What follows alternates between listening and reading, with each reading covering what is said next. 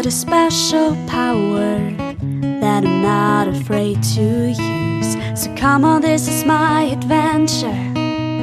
This is my fantasy. It's all about living in the ocean, being wild and free. Cause I'm no ordinary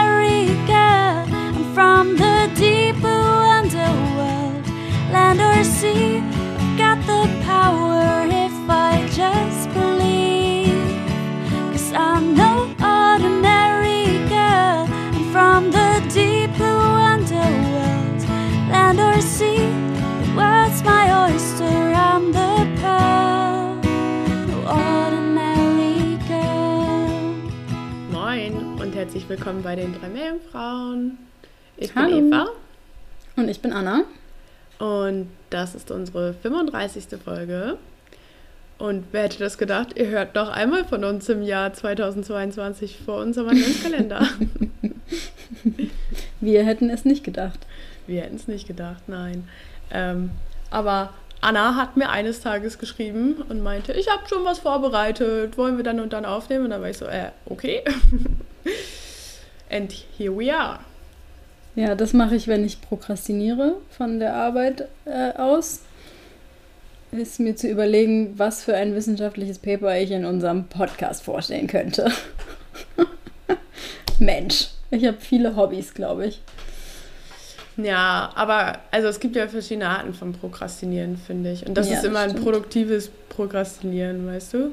Es gibt ja auch Ja. Prokrastinieren, indem man nur auf dem Bett rumliegt oder so. Ja, was man vielleicht nicht auf Arbeit machen kann, aber so abends. Leider nicht. Allerdings haben wir auch letztens überlegt, ob wir uns einfach mal eine Matratze holen für unser Büro. Ich Uh. wäre da sehr für. Mhm. Uh. Ja, go for it. Work-Life-Balance ähm, richtig aus dem Rahmen sprengen. Ja, ja. Ähm, aber dann bitte Bilder auf Instagram posten, damit wir das verfolgen können, Ja. wenn es soweit ist. Okay, worum soll es denn heute gehen, Anna, dass du uns dieses Paper unbedingt mitteilen möchtest, uns vorstellen möchtest? Bin schon ganz gespannt. Jetzt, jetzt wird es so dargestellt, jetzt werde ich das unbedingt äh, könnte nicht mehr schlafen, weil ich dieses Paper vorstellen möchte. Nein, ähm, ich habe ein ganz spannendes Paper gefunden ähm, und da geht es quasi um einen Umweltgradienten und ähm, genau, da habe ich überlegt, ob wir so ein bisschen was über Umweltgradienten erzählen und was das für Auswirkungen hat auf bestimmte Arten oder Lebensweisen. Ich weiß ehrlich gesagt noch gar nicht, worüber du redest. Ähm, Nee, und ich, lass habe auch gedacht, vi- vielleicht habe ich auch das also ich, wir machen das immer so, einer schlägt was vor und dann weiß man so ungefähr das Thema und dann suchen wir so ein bisschen, was zueinander passt, ähm, damit man nicht einen kompletten Themensprung in der Folge hat. Das haben wir ja irgendwie vor einem Jahr oder so angefangen, ich weiß es gar nicht mehr. Und ich glaube, ich habe mir das falsche Thema aus deinen Themen gepickt. Schau, Ähm, schauen wir mal. Vielleicht, vielleicht, du äh, einfach mal. Vielleicht finden wir auch noch eine, eine andere Gemeinsamkeit. Vielleicht, ja, es bleibt. Vielleicht sind wir immer in den Meereswissenschaften unterwegs. Das ist die ganze Gemeinsamkeit. Äh, ja, ich glaube, das wäre schon mal gut. Naja, also bei mir geht's, ähm, wie man erwarten würde, mal wieder um Korallen. Es tut mir echt leid, Leute. Aber ähm, ich glaube, ihr werdet noch viel mehr von Korallen erfahren, äh, wenn ihr noch länger bei uns zuhört. Ähm, genau, und es geht um ein ähm, Umweltgradienten, ähm, beziehungsweise um zwei sogar. Also es geht um einen Temperaturgradienten und einen Säuregradienten sozusagen. Also es geht darum zu gucken, was passiert bei ähm, einer, also äh, an, in einem, in der gleichen Region sozusagen, an verschiedenen Lokalitäten, die eine unterschiedliche Temperatur und einen unterschiedlichen pH-Wert, also ob das Wasser quasi saurer oder basischer ist, aufweisen. Ähm, genau, ich starte einfach mal und wir können ja mal gucken, ähm, ob das passt thematisch zu dem, was du it. rausgesucht hast. Genau, also ähm, der Titel von dem Paper, was ich rausgesucht habe, äh, ist Intraspecific Variation Reshapes Coral Assemblages under Elevated Temperature and Acidity. Und das äh, ist tatsächlich auch dieses Jahr erst erschienen, sogar im Oktober. Es ist sehr fresh ähm, von McWilliam et al. Ähm, genau, und da geht es quasi um diesen Umweltgradienten selber, aber auch um den um intraspecific ähm, Variation. Das kurz erklärt quasi, ähm, intraspezifische Variation, wie man das auf Deutsch sozusagen sagen würde oder nennen würde, ähm, sind genetische Unterschiede und ähm, auch sowas wie phänotypische Plastizität, worüber ich in der letzten Folge ja auch schon mal gesprochen habe, innerhalb einer Art. Ähm, und das kann, diese intraspezifische Variation kann sozusagen größere Nischenbreiten erzeugen von dieser Art, sodass diese Art über eine breitere ähm, Bandbreite an Umweltgradienten hinweg quasi sogar auch vorkommen kann. Ähm, und das passiert, weil einige Arten bestimmte Merkmale bzw. Eigenschaften, die sie haben, das fasst man im Englischen zusammen unter Traits, ähm, die können sie an ihre Umwelt anpassen. Und ähm, somit ändert sich quasi die Gemeinschaftsstruktur einer Population, also was für ähm, Arten zum Beispiel in einer Gemeinschaft vorkommen im Zusammenhang mit Nährstoffen zum Beispiel oder Temperaturveränderungen oder eben auch Ozeanversauerung. Und bei mir geht es heute eben um die Temperatur und auch um Ozeanversauerung. Der Klimawandel, also im Zuge dessen, ne, Temperaturveränderung und Ozeanversauerung, kann ähm, somit so als so ein abiotischer Filter sozusagen fungieren, in dem nur Arten mit gut angepassten Merkmalen überleben können. Ähm, und langfristig ähm, sagt man oder ist so Common Sense quasi, ähm, wird es wohl eine ganze Reihe von Merkmalen geben, ähm, die eben mit solchen abiotischen, in Anführungszeichen, Filtern fungieren, ähm, um sozusagen die Gemeinschaftsstruktur wirklich ähm, auf die Klimaschwankungen anzupassen. Mm, und diese Art der Umweltfilterung ähm, wirkt sowohl innerhalb als auch zwischen Arten. Und wie man sich das quasi denken könnte, selektieren die quasi ähm, hin zu Individuen mit gut angepassten Merkmalen oder hoher phänotypischer Plastizität im Zuge, also quasi angepasst an diesen bestimmten Umweltgradienten. Und um quasi so ein bisschen das Überleben einer Art oder mehrerer Arten in dieser sich verändernden Umwelt vorhersagen zu können, ist es eben wichtig, die Richtung und auch die Ausmaße dieser Variation innerhalb der Arten ähm, quasi zu identifizieren, um dann auch zu gucken, was sind das für Merkmale, ähm, die sich verändern wenn sich quasi die Temperatur innerhalb eines Gradienten verändert. Wie ich eben schon gesagt habe, geht es bei mir um einen ähm, Gradienten aus Temperatur und pH-Wert, ähm, um so ähm, verschiedene kleinere Rock Islands in Palau. Das, ist, ähm, in, das sind quasi Inseln im Pazifik. Ähm, und da ist der Gradient quasi inshore in Richtung offshore, also quasi innerhalb von einer Bucht ähm, bis hin sozusagen auf ähm, ja, offene See sozusagen, also bis weiter vor, ähm, vor die Küste hinaus sozusagen. Und da ist es so, dass ähm, inshore, also in diesen Buchten, ist ein höherer, gibt es eine höhere Temperatur und einen niedrigeren pH-Wert. Das heißt, dort ist das Wasser saurer.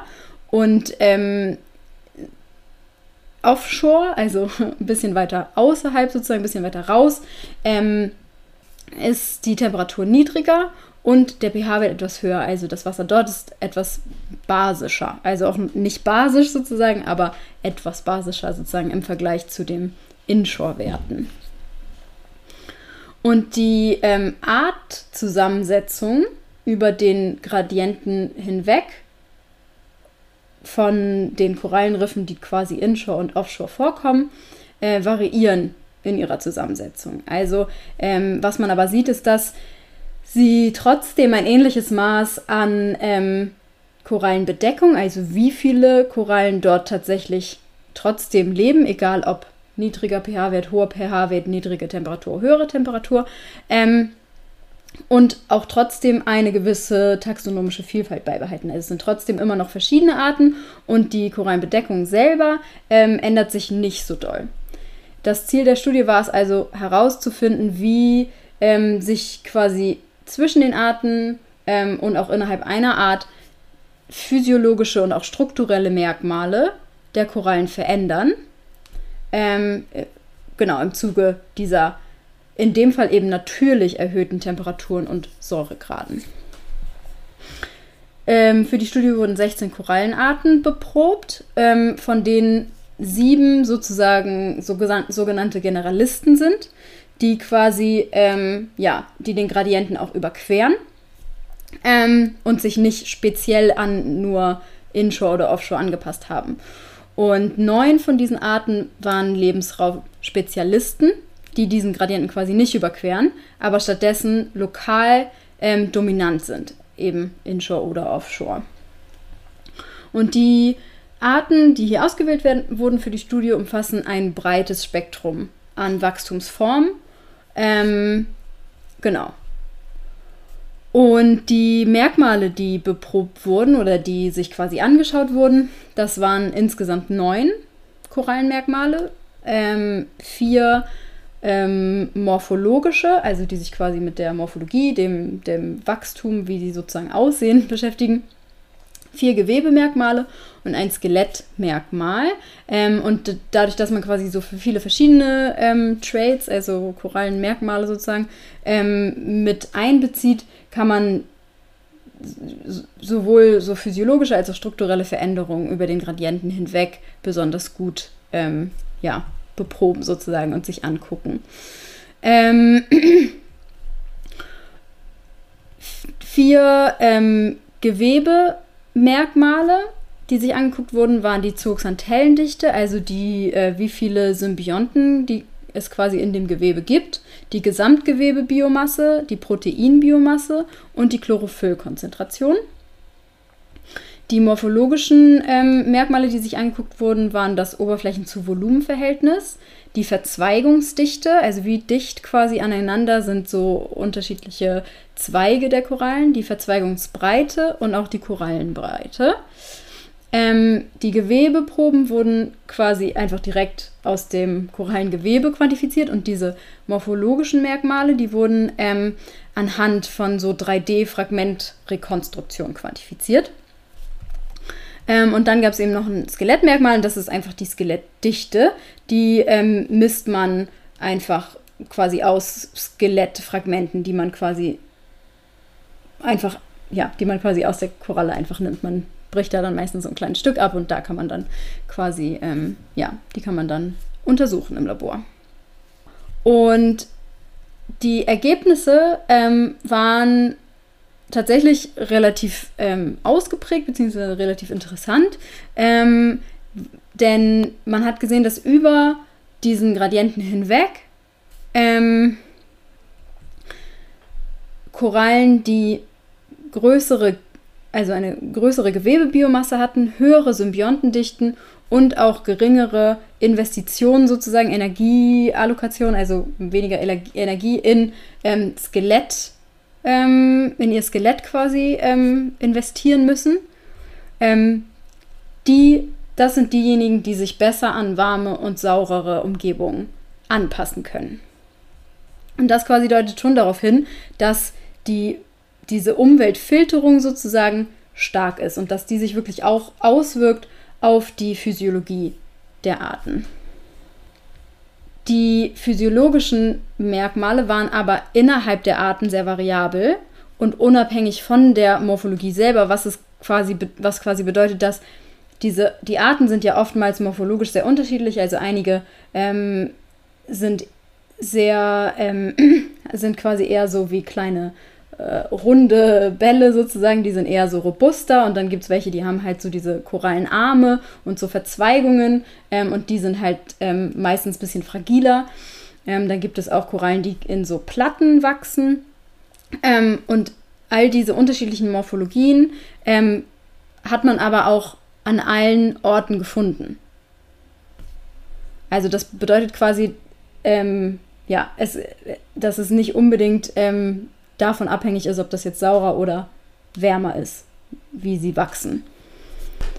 Darf ich eine Zwischenfrage stellen? Mhm. Ähm, gibt es auch einen Tiefengradienten oder ist das quasi nur ähm, sauer, also pH-Wert und Temperatur? Ich frage mich das nämlich, weil du ja, glaube ich, in der letzten Folge davon erzählt hattest, dass die Morphologie von äh, tiefer, ge tieferen Gewässer liegenden Korallen anders ist als die in flacheren, richtig?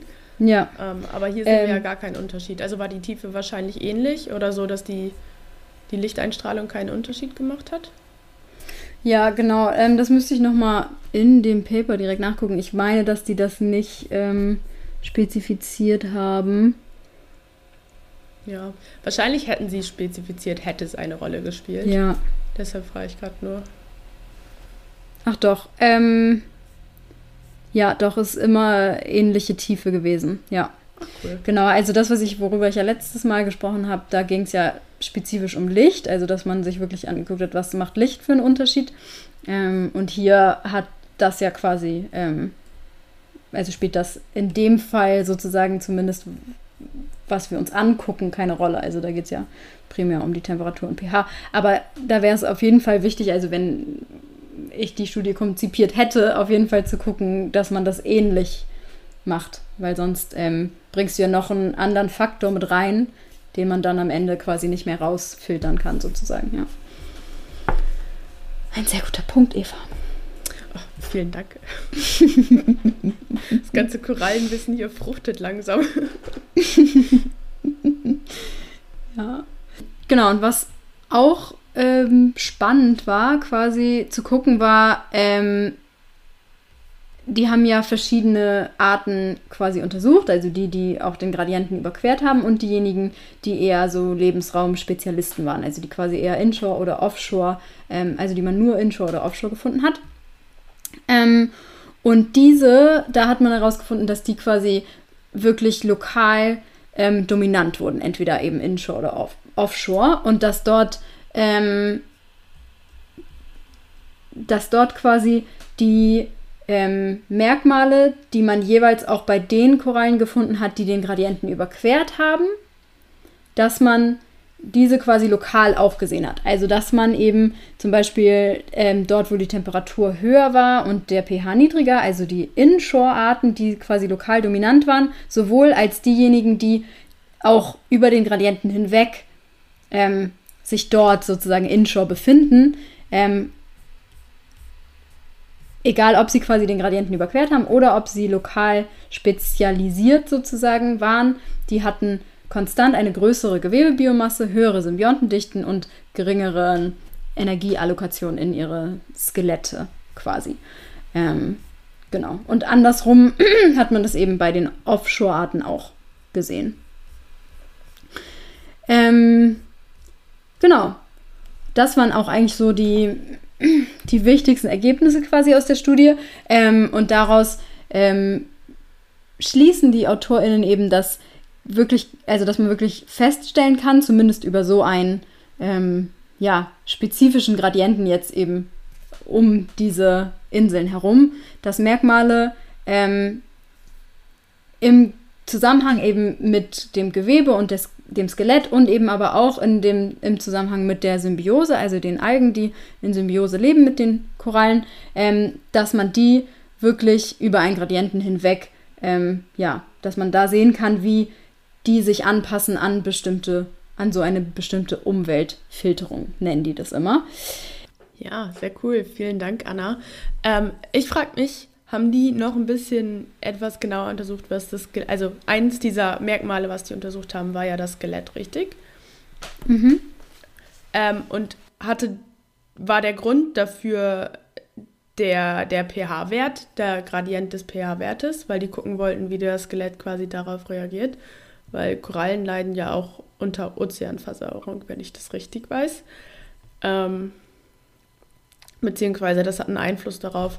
Und ich frage mich halt, klar, ich kann mir vorstellen, es gibt Spezialisten, die an einem höheren pH-Wert angepasst sind und Spezialisten, die an einem niedrigeren pH-Wert angepasst sind.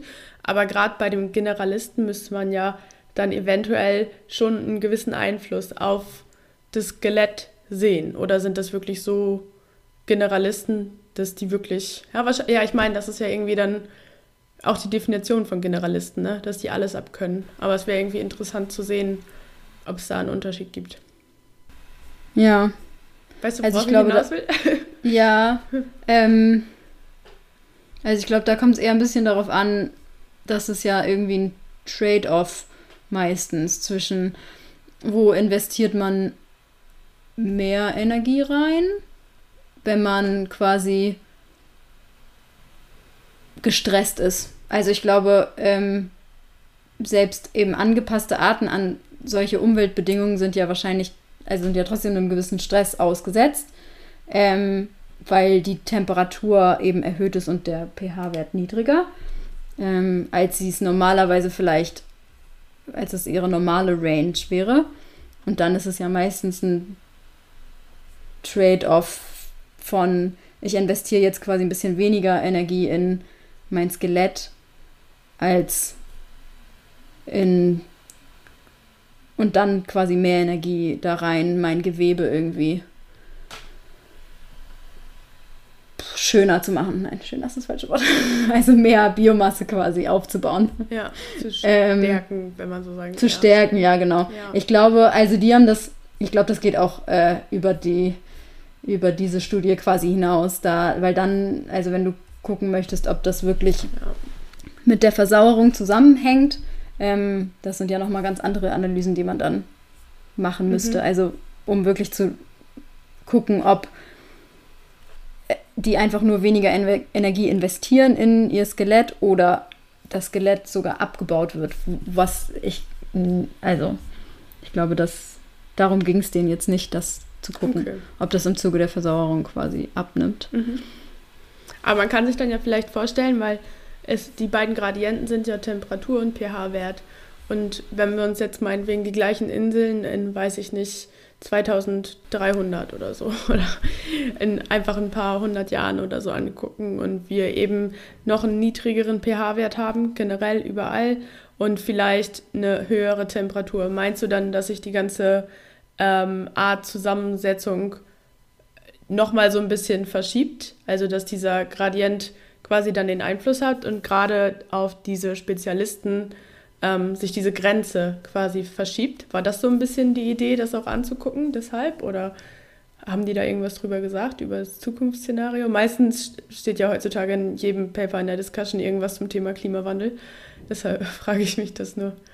Ja, also normalerweise ist es ja schon so, dass die, ähm, äh, dass da quasi Zukunftsszenarien diskutiert werden, wenn man sich irgendwie mit dem Klimawandel in welcher Form auch immer beschäftigt in solchen Studien.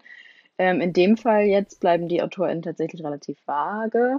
Ähm, und was man auch dazu sagen muss, ist ja, dass ähm, wir bis 2100, zumindest laut des ähm, letzten IPCC-Reports, erwarten, dass wir 99 Prozent der Korallenbedeckung global schon verloren haben werden zu dem Zeitpunkt sozusagen. Also wenn man jetzt quasi irgendwie ähm, 2300 anguckt in Bezug auf Temperatur oder pH-Wert, ähm, die ja zu dem Zeitpunkt auf jeden Fall eine extrem große Rolle spielen werden im Ozean, dann haben Korallen, zumindest der Großteil der Korallen, glaube ich, keine besonders große Chance, bis 2300 auch noch zu existieren. Ähm, und auf der anderen Seite ist, glaube ich, zu dem Zeitpunkt, wo wir schon sehr viele Korallen verloren haben werden, der pH-Wert nicht so ein großer Faktor. Also bis 2100 soll sich ja schon der pH-Wert auch ähm, stark ändern, aber nicht so stark, glaube ich, dass er so einen extremen Einfluss auf die Korallenzusammensetzung zum Beispiel hat oder die Korallenbedeckung in bestimmten Regionen. Ähm, da wird quasi die Temperatur einen viel größeren Einfluss haben. Und da ist es dann wieder schwierig, das zu entkoppeln, ne? weil jetzt haben wir ja beides zusammen angeguckt. Und wenn wir uns dann angucken, okay, ähm, in 100 Jahren oder auch selbst nur in 80 Jahren, ähm, spielt Temperatur eine viel größere Rolle. Und in dem Fall ist der pH-Wert erstmal ein bisschen außen vor gelassen. Ähm, ja, und also ich glaube, Quintessenz ist sozusagen, ähm, dass diese dass dieser Trade-off ne, zwischen irgendwie Energieallokation ähm, ein wichtiger Faktor sein wird in der Zukunft und dass, ähm, ja, also dass wir ähm, bestimmte Art Zusammensetzung sicherlich verlieren werden in der Zukunft, aber dass wir auch, dass wir eventuell eine Chance sehen, ähm, dadurch, dass in dem Fall sich auch so morphologisch unterschiedliche ähm, Arten irgendwie an diesen Gradienten angepasst haben, dass wir da zumindest einen Teil der taxonomischen Vielfalt eventuell noch für eine gewisse Zeit behalten werden können. Aber wie gesagt, ähm, wenn wir in 80 Jahren in der Zukunft gucken, ist es vielleicht eben nicht mehr der Fall. Hm. Ja. Ist vielleicht auch einfach ein bisschen schwierig zu sagen, ja. Sorry, ich spekuliere hier auch nur, denk laut. Aber ich fand auf jeden Fall, auch wenn es Korallenpaper war, war das mal ein ganz anderes Korallenpaper, fand ich. Also, ja. Ist, cool. ist auch Dank, ganz Anna. außerhalb meiner, ähm, meiner Expertise. Deswegen habe ich, glaube ich, auch ein bisschen gestruggelt hier. Aber ich fand es super spannend, weil äh, ja, ich solche Paper halt zumindest in meinem in meinem PhD jetzt nicht so oft lese, weil das nichts mit dem, mit meiner Fragestellung sozusagen zu tun hat, auch wenn es um Korallen geht, aber es ist ja. Ja, ja und ich glaube, wir hatten noch nie so eine Trade-Analyse hier, wenn ich es ja, richtig weiß. Also, das dass man sich wirklich Merkmale anguckt und dann schaut, ja. okay, wie, wie, ändern sich diese im Zuge dessen und so weiter. Also ich glaube, das war ja. ganz cool, das auch mal zu zeigen. Ja. Fein, weiter geht's. Ähm, ja, ich muss sagen, ich habe dann Jana gefragt, als sie mir geschrieben hat, sie hat was vorbereitet, worum geht's? Und sie hat geantwortet, Umweltgradienten. Und ich war so, hm, welchen? Ähm, und sie meinte pH und Temperatur, was ja auch so stimmt. Aber in meinem Kopf ist nur das hängen geblieben. ähm, und dementsprechend habe ich dann vier Tage später gedacht, hm, pH, ich guck mal, was ich Cooles finde. Und ich habe jetzt auch ein Paper gefunden, da geht es so ein bisschen mehr um pH-Wert. Also es ist nicht so wirklich ein Gradienten oder ja, vielleicht schon so ein bisschen, aber ich, ich stelle es einfach mal vor. Ich habe ähm, auf jeden Fall auch diesmal versucht, mich ein bisschen außerhalb meiner Bubble zu, ähm, zu gehen und zu entwickeln. Und dann dachte ich, hm, was wird unseren HörerInnen gefallen? Und wir sehen es ja immer wieder an unseren Adventskalendervorschlägen. Die Leute stehen auf Haie. I don't get why. Aber sie lieben Haie. naja, auf jeden Fall geht es in meinem Paper diesmal um Haie und ich entschuldige mich schon mal, ich bin keine Hai-Expertin, aber wir, wir kriegen das schon hin. Das Paper heißt auf jeden Fall Acid-Base Adjustments and First Evidence of Denticle Corrosion Caused by Ocean Acidification Conditions in a Demersal Shark Species. Also Säure-Base-Anpassung und ähm, erste Entdeckel, Entdeckung von Denticle-Abnutzung ähm, gegeben durch die Ozeanversauerung in einer demersalen, ist das das deutsche Wort, ähm, Haiart, also eine Haiart, die in Nähe des Meeresbodens lebt. Und das ist erschienen im Jahr 2019 in Scientific Reports von Zierkwa et al. Ich hoffe, ich habe es richtig ausgesprochen. Ähm, also wir alle kennen ja mittlerweile CO2, das ist ja in aller Munde, ein typisches Treibhausgas. Gas, nicht Gras, Treibhausgas. Und dadurch, dass die Menschen so wunderbar immer mehr CO2 in die Atmosphäre pumpen, wird die Ozeanversauerung auch immer weiter angefeuert. Ähm, und es beeinflusst nicht nur die durchschnittlichen CO2-Level im Ozean, sondern auch die Fluktuationen dieser. Da komme ich gleich auch nochmal zuzusprechen. Aber erst ganz kurz zur Ozeanversauerung. Ähm, es wird mehr CO2 im Meerwasser gelöst. Das bedeutet auch mehr Oxonium-Ionen und äh, weniger Carbonationen, wodurch es zu einem verringerten ähm, pH-Wert kommt. Und ein geringer pH-Wert heißt sauer. Wenn man die pH-Skala sich anschaut, ist 7 quasi normal bezeichnet, oder neutral ist, glaube ich, das richtige Wort. Hoch ist basisch ähm, und niedrig ist sauer. Und jetzt gerade haben wir in unserem Ozean 8,0, 8,1, so in dem Dreh. Und man erwartet aber im Jahr 2300, deshalb habe ich gerade so sneaky nach 2300 gefragt, Anna, ähm, pH-Wert von 7,3 in allen, also in den, in, als Mittelwert in den globalen Ozeanen. Natürlich kann man das nicht so einfach sagen, aber ähm, laut IPCC-Bericht ähm, ist es so der Wert, von dem man jetzt ausgeht. Und das ergibt natürlich auch einen potenziellen Effekt auf marine Lebewesen. Wir haben ja gerade schon bei Anna gelernt, dass es zum Beispiel Arten gibt, die sind eher auf niedrigere pH-Werte angepasst. Es gibt Arten, die sind eher auf höhere pH-Werte angepasst. Und natürlich kann man sich vorstellen, wenn jetzt eine Art irgendwo lebt, wo jetzt das Meer immer saurer wird, muss sie sich entweder anpassen oder umziehen, wenn man so will, oder ja, woanders hinschwimmen. Ähm, und wenn man jetzt in Aufstiegsgebiete guckt, wie beispielsweise der West- und Südküste von Südafrika, dann kann es dazu kommen, dass es phasenweise sehr niedrige pH-Werte gibt. Also das ist jetzt auch schon so, dass es pH-Werte von 7,4 bis 7,6 gibt. Nochmal, jetzt gerade ist so der globale Wert 8,1, 8,0. Also es ist schon deutlich darunter. Und es gibt sogar auch Events, da wurde im Herbst 6,6 gemessen, was halt wirklich, wirklich sauer ist. Und diese Auftriebsphasen, dazu kann es kommen im Sommer alle drei bis zehn Tage. Und es, dann ist eben so, dass kälteres, mehr saures Wasser hoch an die Oberfläche kommt. Und im Zuge des Klimawandels vermutet man, dass diese Phasen in Zukunft länger und auch öfter kommen werden. Also erstmal wird das Meer generell saurer und diese Auftriebsphasen werden häufiger kommen. So, ich habe ja gesagt, es geht um Haie.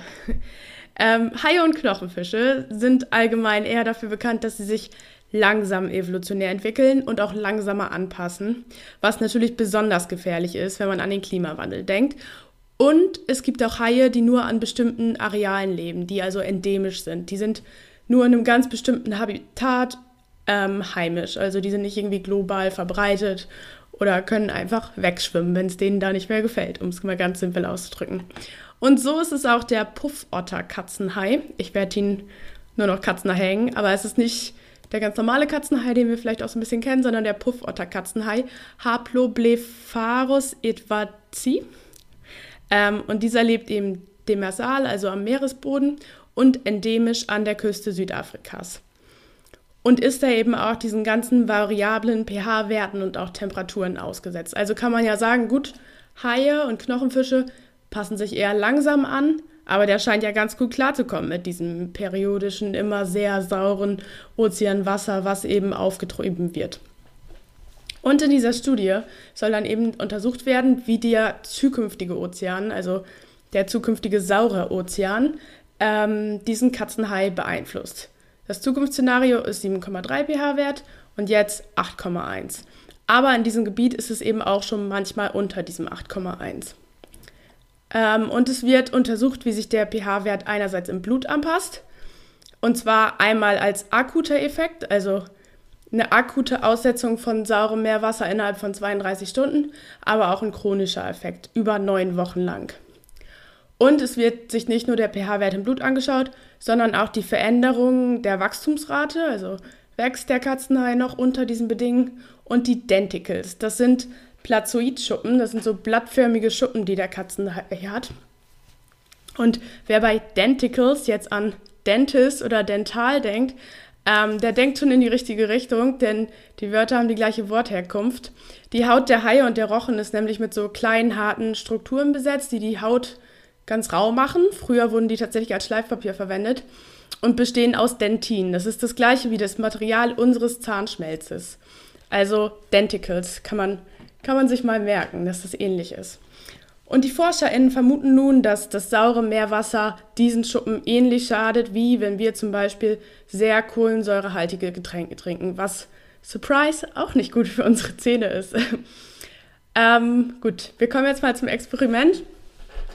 TaucherInnen haben anhand von Sardinenködern genügend Hatzenhaie gefangen und die wurden dann erstmal in ein Aquarium gebracht und da sind sie vor dem Experiment vier Monate auch geblieben, einfach zur Akklimatisierung. Und der pH-Wert war währenddessen so von 7,9 bis 8,1, also relativ stabil. Ähm, dann wurden die 66 größten Haie genommen, um die akute ähm, Phase zu testen. Also für 32 Stunden ein relativ saures Milieu. Die Katzenhaie wurden in zwei verschiedene Tanks gegeben.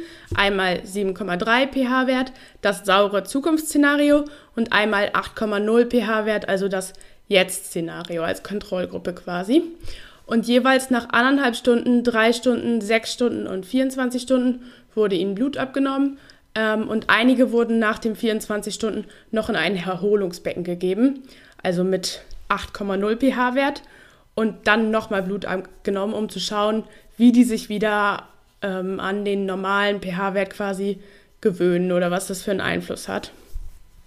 Und nach dem Blutabnehmen kamen diese Haie dann zurück ins Aquarium.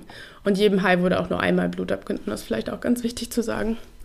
Ähm, es blieben noch 13 kleinere Haie übrig und die wurden tatsächlich genommen, um diese chronische Phase, um diese neun Wochen Phase von einem sauren Ozean zu testen. Man hat die Kleinen dafür genommen, weil man eben sich das Wachstum anschauen wollte und man hat halt erwartet, dass die noch am meisten wachsen und man das dann irgendwie am besten sehen kann. Die Katzenhaie wurden wieder aufgeteilt in zwei verschiedene Aquarien, einmal hoher pH-Wert und niedriger pH-Wert, aber diesmal wurde der niedrige pH-Wert über fünf Tage lang akklimatisiert. Also diesmal wurden die nicht einfach ins saure Wasser geschmissen, sondern ins normale Wasser, sage ich mal, geschmissen und das wurde dann Step by Step auf 7,3 runtergefahren. Das Experiment ging neun Wochen lang und nach vier, sechs und neun Wochen wurde das Gewicht und die Länge gemessen und diese Haie wurden dann anschließend eben umgebracht und ähm, Hautproben wurden von ihnen genommen, um sich eben diese Denticles anzugucken. Zu den Ergebnissen. Als erstes die Blutkonzentration. Ich gehe da nicht ins Detail, weil ich Angst habe, was Falsches zu erzählen, weil ich ehrlich zugeben muss, da ging das Paper über meine Kompetenzen heraus, äh, vor allen Dingen nach einem langen Arbeitstag. Man kann aber sagen, dass die Blutkonzentration bzw. der pH-Wert im Blut generell auch saurer wird, was ja irgendwie klar wird. Also es, es zeigt sich eine Reaktion bei den Katzenhaien, die in dem sauren Tank waren. Aber der kann da ganz gut entgegenwirken und sich auch wieder ähm, erholen. Und der pH-Level im Blutplasma selbst war gleich in beiden Tanks. Also man kann sagen, man sieht einen Effekt, aber man sieht auch, dass der Katzenhai das ausgleichen kann.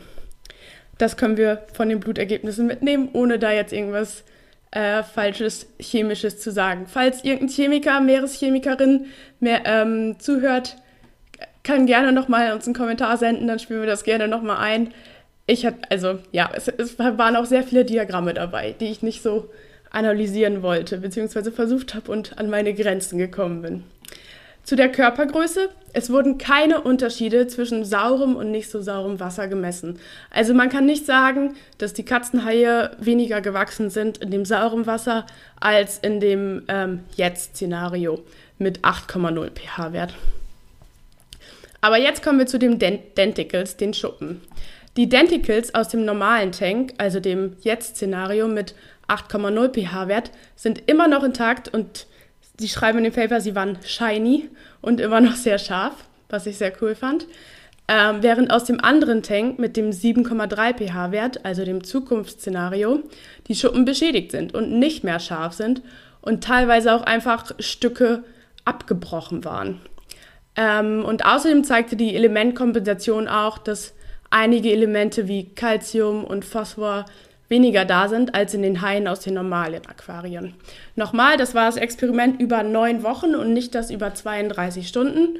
Und da wurde sich die Denticles angeschaut. Da wurde gesehen, dass in dem sauren Gewässer die Denticles eben scheinbar schneller zu Bruch gehen. Jetzt kann man sich ja überlegen, was heißt das nun alles? Ähm, es heißt erstmal, sie können sich schon ganz gut anpassen anhand der Säurenbasenbalance in ihrem Körper auf akute bzw. kurzen Phasen von pH-Veränderungen. Und das können sie auch erstmal beibehalten in längeren Phasen. Das wird wahrscheinlich Energie kosten. Allerdings hatte das jetzt erstmal keinen Effekt aufs Wachstum, was ja schon mal ein ganz guter Fakt ist. Aber es gibt einen ganz deutlichen negativen Effekt auf ihre Schuppen. Die lösen sich nämlich quasi auf bzw. nutzen sich schneller ab. Und man wusste ja schon, dass von Weichtierschalen oder so Skelettstrukturen, die sich einfach auflösen im sauren Wasser, aber diese Schuppen sind eigentlich viel weniger löslich, weil da nämlich Calcium, Phosphate drin sind. Deshalb war das schon eine ähm, einzigartige Entdeckung, dass es eben doch Abnutzspürung gibt, beziehungsweise das schneller geht. Es gibt aber den Fall, beziehungsweise es ist möglich, dass sich diese Schuppen neu bilden. Das testen die in diesem Paper aber nicht. Das passiert wohl innerhalb von vier Monaten, war also leider nicht in dieser neun Wochenspanne.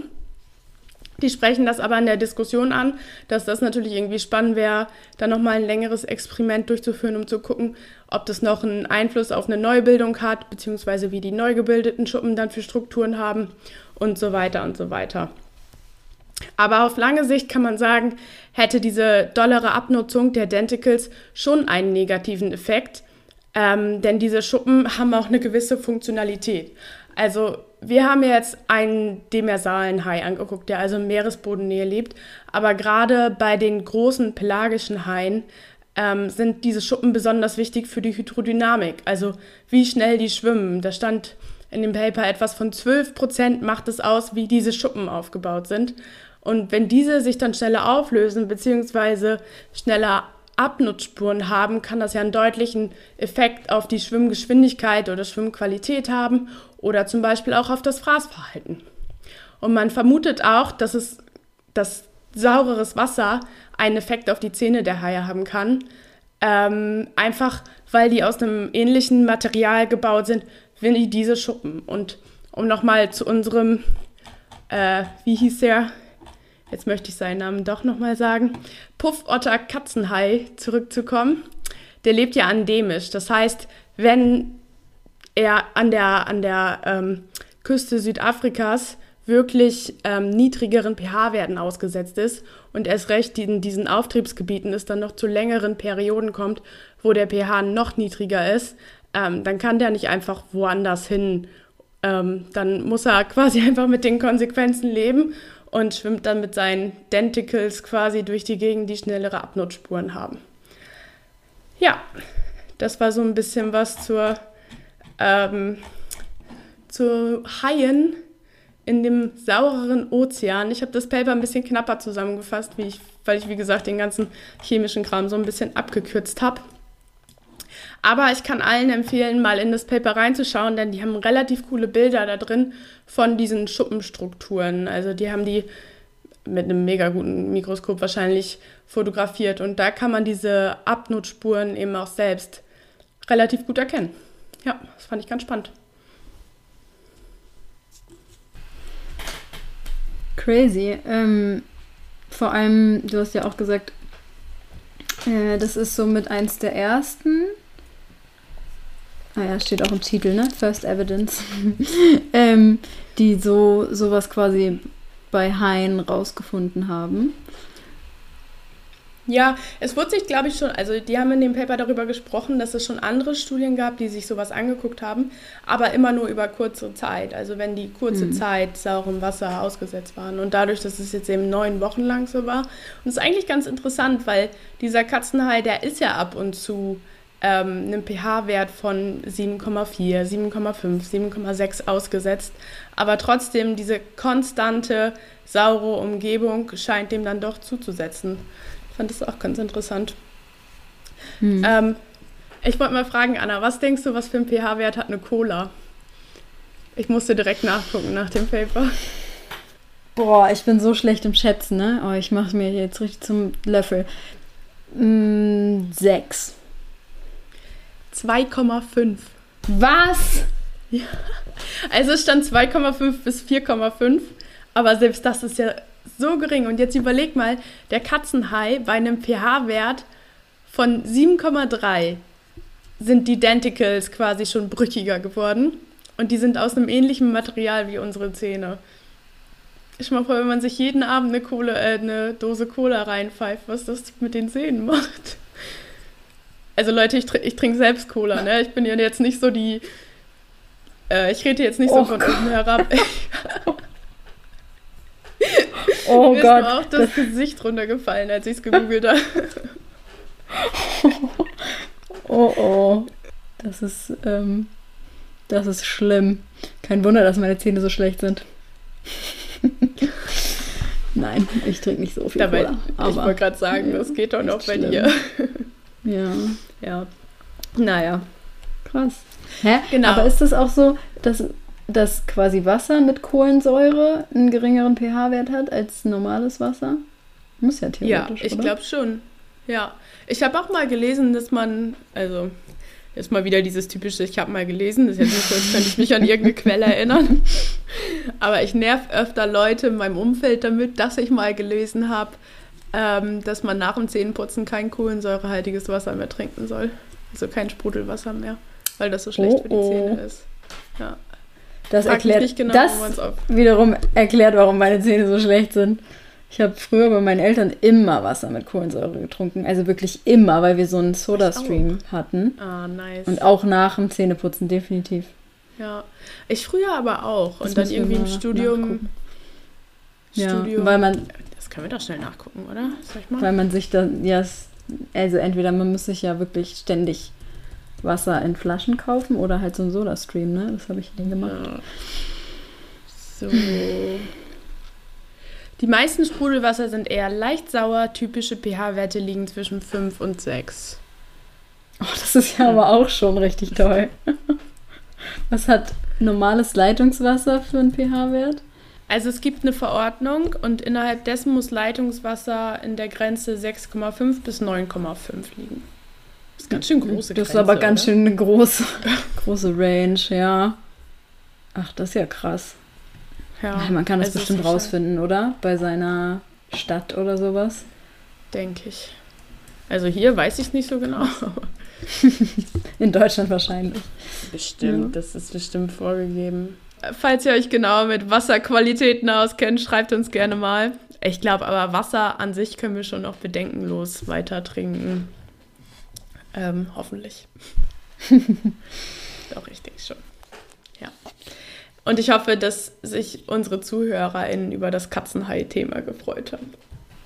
Das war für mich auf jeden Fall mal wieder so ein richtiges Out-of-the-Bubble-Paper. Weiß ich nicht, was ich auf jeden Fall sonst nicht gelesen hätte, ohne jetzt ähm, speziell hierfür zu recherchieren. Aber gut, ist ja auch mal spannend wieder. Ja, dann kommen wir langsam schon zum Ende, oder? Mhm. Ja, äh, ich wollte eine Sache noch ansprechen, wo äh, du über dieses, ähm, also Ja, bitte.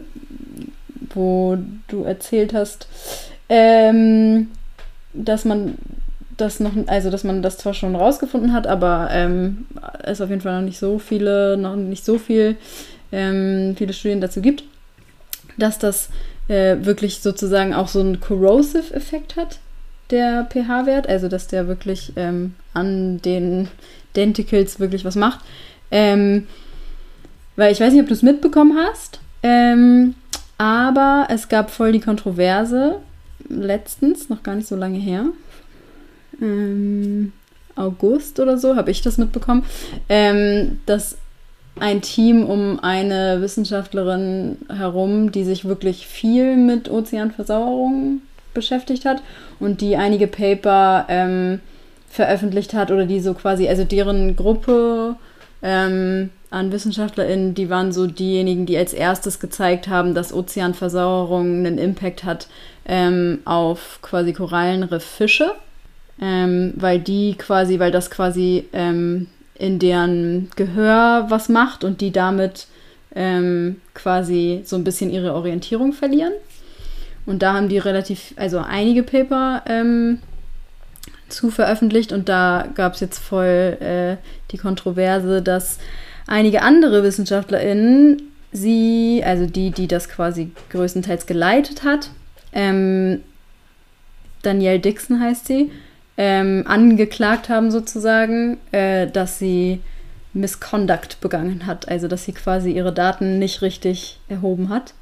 Ähm, ja, und das fand ich ganz schön crazy, weil ähm, viele dieser Paper, die um sie herum und aus ihrer Arbeit herum entstanden sind, ähm, sind so diejenigen, die man, also das sind so die einzigen, die man zumindest im Korallenriff sozusagen, wenn man damit arbeitet, kennt, wo die wirklich zeigen, dass es echt einen Effekt hat, weil bisher man weiß, dass, Korall, äh, dass Ozeanversauerung vor allem auf das Korallenskelett und auch auf andere Tiere, die irgendwie ne, ein, äh, ein, ein Kalkskelett haben, ähm, dass das ja auf jeden Fall einen Impact hat, aber wie quasi Ozeanversauerung an sich irgendwie das Riff und, und die Umgebung des Riffes zum Beispiel beeinflusst, indem es eben vielleicht, man weiß es nicht, Fische beeinflusst, weil das irgendwie ihr Gehör ähm, beeinflusst sozusagen. Ähm, dass das so ungefähr die ersten waren, die dazu was gemacht haben und auch die ersten, die wirklich ausgesagt haben, ja, es hat einen Impact sozusagen.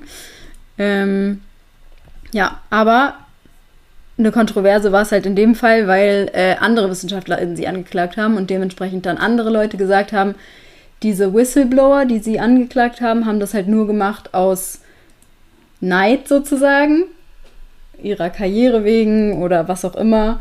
Ähm, ja, und da sind jetzt so ein paar äh, Investigationen losgetreten worden, um zu gucken, ob sie wirklich irgendwas mit ihren Daten begangen hat. Andererseits, was ich persönlich finde, wie die ganze äh, Kontroverse dargestellt wurde in den Medien, ist natürlich auch so extrem aufgepusht und auch so extrem auf ihre Person fokussiert. Und das finde ich richtig scheiße, wenn man das so sagen darf, äh, weil es ist ja nicht immer nur eine Person, sondern es sind, ist ja immer ein Team hinter einem Paper. Ähm, erstmal das und es wird dann halt irgendwie die eine Person rausgepickt, die in dem Fall eben auch noch weiblich gelesen ist. Ähm, was ich halt scheiße finde, weil beispielsweise ihr Doktorvater ja genauso in der Verantwortung stehen würde, theoretisch. Also, weil viele ihrer Daten hat sie während ihrer Doktorarbeit gesammelt. Ähm, ja. Ja, ähm, kann ich nachvollziehen. Ich habe es tatsächlich mitbekommen. Ich weiß noch, das ging ja auch, wurde ja auch durch halb Twitter gejagt irgendwie. Ähm, ja. Ich habe es nur nicht irgendwie weiter verfolgt, um ehrlich zu sein. Und es ist natürlich auch nicht ganz mein, äh, mein Bereich. So, also, keine Ahnung. Es ist jetzt nicht so, als würde ich, hätte ich würde ich sie zitieren irgendwo, weil es einfach nicht mein Wissenschaftsfokus ist. Ja. Aber ich weiß noch genau, dass sich dann damals im Institut haben da nämlich auch alle irgendwie drüber geredet und es gab mir richtige Gossip Girl Vibes, wie da alle saßen beim Lunch und über sie hergerissen haben. Also dementsprechend kann ich das schon nachvollziehen. Vor allen Dingen ist es dann auch irgendwie, wie über diese Person geredet wird und nicht über den ähm, Fall an sich ähm, und was das für Auswirkungen haben kann. Das, ja, naja.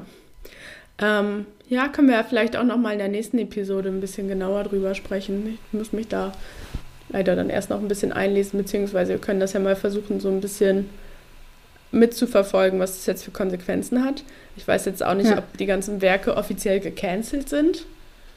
Nee, also ein, so? ein Paper wurde bisher ähm, zurückgezogen von dem, ähm, von dem Journal quasi. Das war in Science publiziert und die haben das selber quasi okay. zurückgezogen nach dem Ganzen. Ähm, ja. Genau. Ja, auf jeden Fall können wir das nochmal ein bisschen mitverfolgen. Ähm, ja, ich fand es nur spannend in dem Fall, weil das irgendwie, also zumindest für mich in meiner Korallenbubble ist es auf jeden Fall irgendwie so gang und gäbe, dass man immer deren Werke sozusagen zitiert hat und gesagt hat, oh ja, guck mal, es hat wirklich einen Effekt. Ne? Also wenn man mhm. Ozeanversauerung mhm. anguckt, eben nicht nur auf Skelette und auf Kalkskelette sozusagen oder ähm, ja, ja, sowas oder auf die Denticles zum Beispiel ähm, bezogen, sondern wirklich auch auf andere ja, kann ich verstehen. Merkmale. Ja. Okay. Um, gut.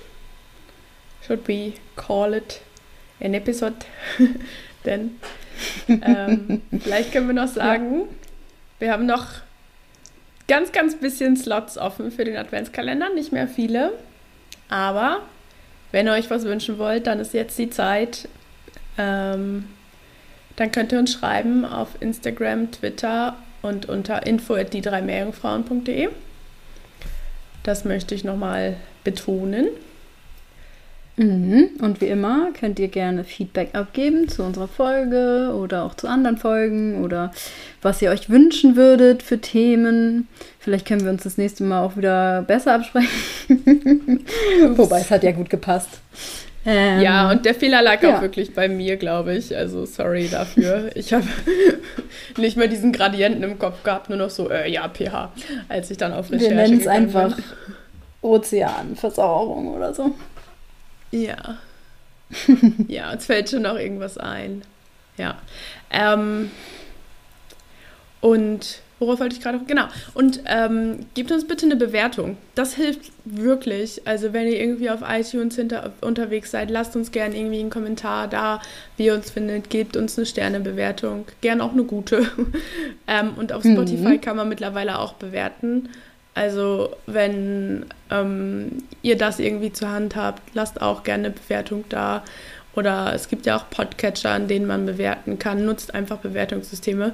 Das wäre richtig, richtig cool und ist einfach auch ein Feedback für uns, dass wir nicht nur so in die Weite des Internets hineinreden, sondern da auch wirklich Leute sind, denen das bestenfalls gefällt, was wir hier tun. Und dementsprechend folgt uns auch gern auf Twitter und Instagram unter die drei MJF und die drei Meerjungfrauen. Ja, das ist, was ich noch loswerden wollte. Anna zeigt mir Bis zum nächsten Mal. Genau. Ja. Bis zum nächsten Mal. Ich bin schon im Feierabend. Feierabend. Bis dann. Tschüssi. Ciao. Tschüss.